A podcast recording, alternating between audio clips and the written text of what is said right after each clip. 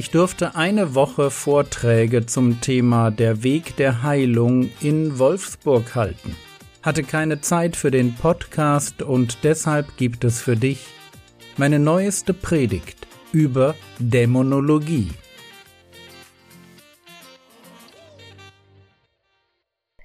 Und ich möchte heute mit euch zwei Dinge tun. Ich möchte einen Text aus der Apostelgeschichte lesen und mit euch durchsprechen. Und dann möchte ich, weil der ist für sich genommen ein bisschen ein komischer Text, dann möchte ich mit euch etwas machen zum Thema Dämonologie. Also es gibt ein bisschen Text und es gibt ein bisschen systematische Theologie zum Thema böse Engel. Und wir fangen einfach mal mit dem Text an. Apostelgeschichte Kapitel 19, Vers 11 und 12. Da heißt es, und ungewöhnliche Wunderwerke tat Gott durch die Hände des Paulus. Paulus sollte den meisten bekannt sein, so in der Apostelgeschichte der Missionar schlechthin. Hier sind wir schon eine ganze Weile in der Geschichte drin. Er ist gerade in Ephesus, bleibt da für einige Monate und dient, und das ist die Beschreibung dazu. Und ungewöhnliche Wunderwerke tat Gott durch die Hände des Paulus, so dass man sogar Schweißtücher oder Schurze von seinem Leib weg auf die Kranken legte und die Krankheiten von ihnen wichen und die bösen Geister ausfuhren. Wichtig erst einmal, hier steht etwas von ungewöhnlichen Wunderwerken.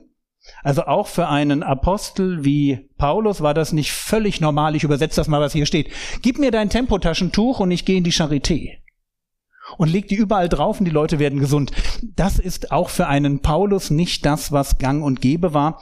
Deswegen, es war eine außergewöhnliche Zeit, außergewöhnliche Werke, die hier passiert sind. Und was ich ganz schön finde an der Stelle ist, nichts im Text deutet da darauf hin, dass diese Zeit irgendwie vorbereitet worden wäre. Also hier steht nicht, und nachdem sie 15 Wochen beteten und fasteten, tat Gott endlich die Wunderwerke.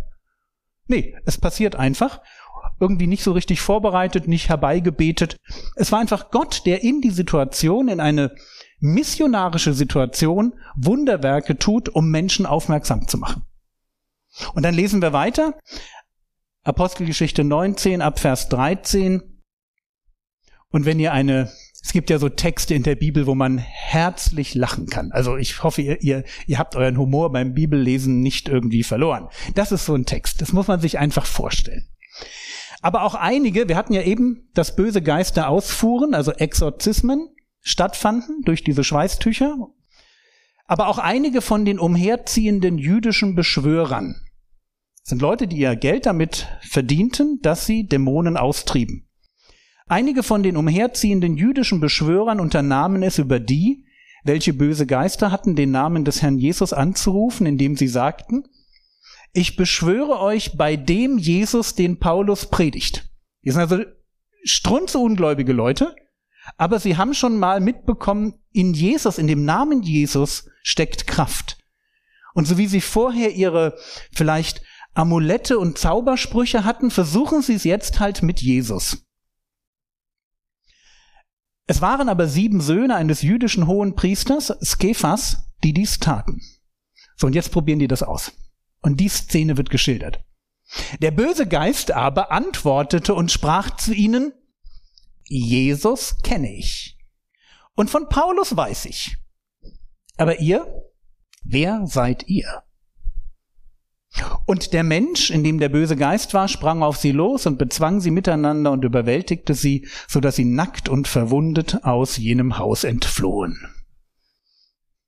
Wie gesagt, ich kann darüber schmunzeln, weil ich mir einfach vorstelle, was das bedeutet. Du bist so, so selbsternannter Exorzist und denkst, ich probiere mal Jesus aus, das wird vielleicht auch funktionieren. Es funktioniert aber nicht nur nicht, sondern es passiert das genaue Gegenteil. Und hier wird eines deutlich, dass böse Geister ein weit verbreitetes Problem waren. Gleichzeitig lesen wir von diesen Exorzisten, wir lesen davon, dass böse Geister reden können, beziehungsweise dass Besessene übermenschliche Kräfte besitzen. Und ich habe euch im Skript auch ein paar mh, hm, einfach ein bisschen Literatur und Gespräche, in dem Fall YouTube-Videos verlinkt zu Leuten, die da ein bisschen mehr Ahnung haben. Also wenn wenn ihr sagt, mich interessiert das, mich interessiert das vielleicht gerade auch in der Abgrenzung zu wo hört ähm, wo hören psychische Erkrankungen auf und wo fangen echte Besessenheitsphänomene an?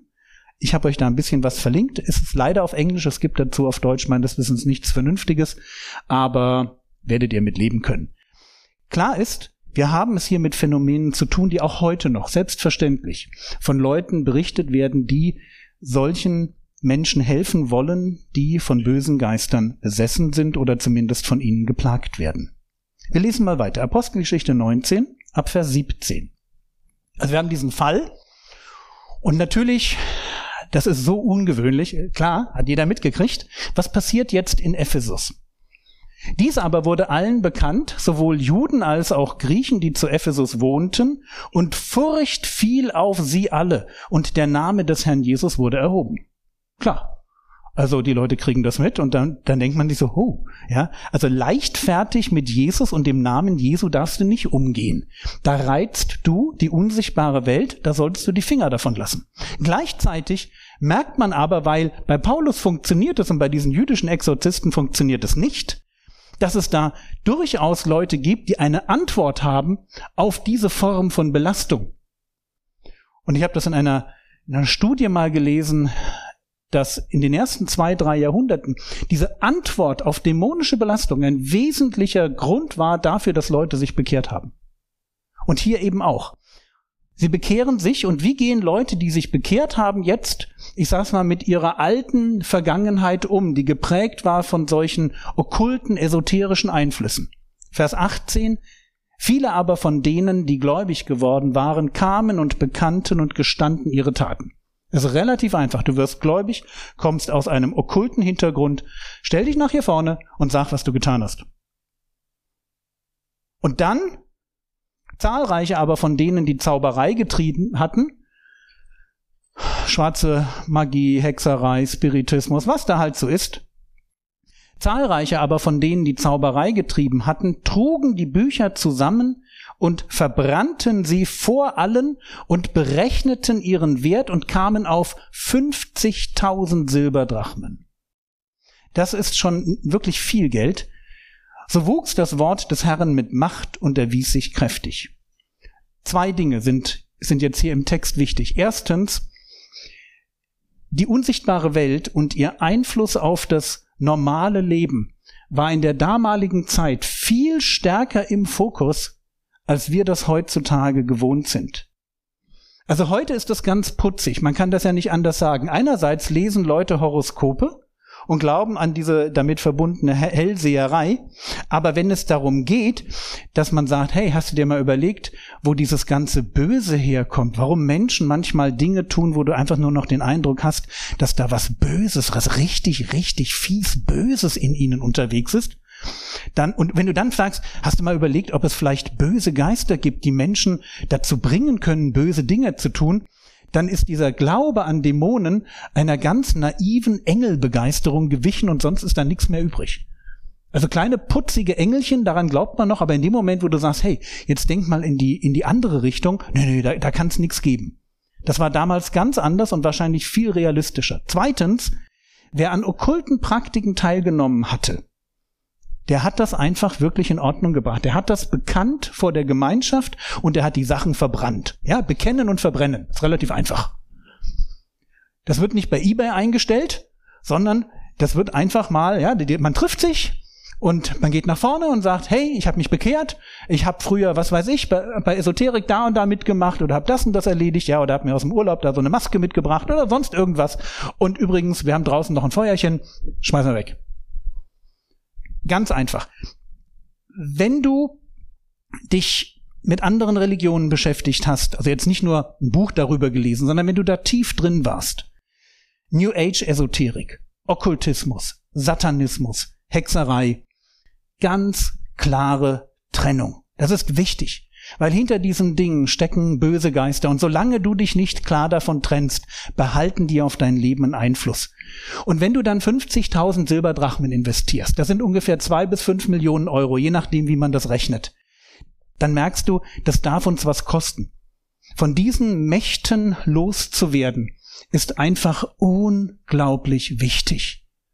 Und wenn du dazu nicht bereit bist, dann werden die einfach auch weiterhin über dein Leben Macht haben. Und das, das dürfen wir einfach nicht zulassen. So viel zu diesem Text, der uns einen Einstieg gibt in ein Thema, über das ganz selten gepredigt wird. Auch ich habe darüber ganz selten gepredigte Dämonologie. Der Herr segne dich, erfahre seine Gnade und lebe in seinem Frieden. Amen.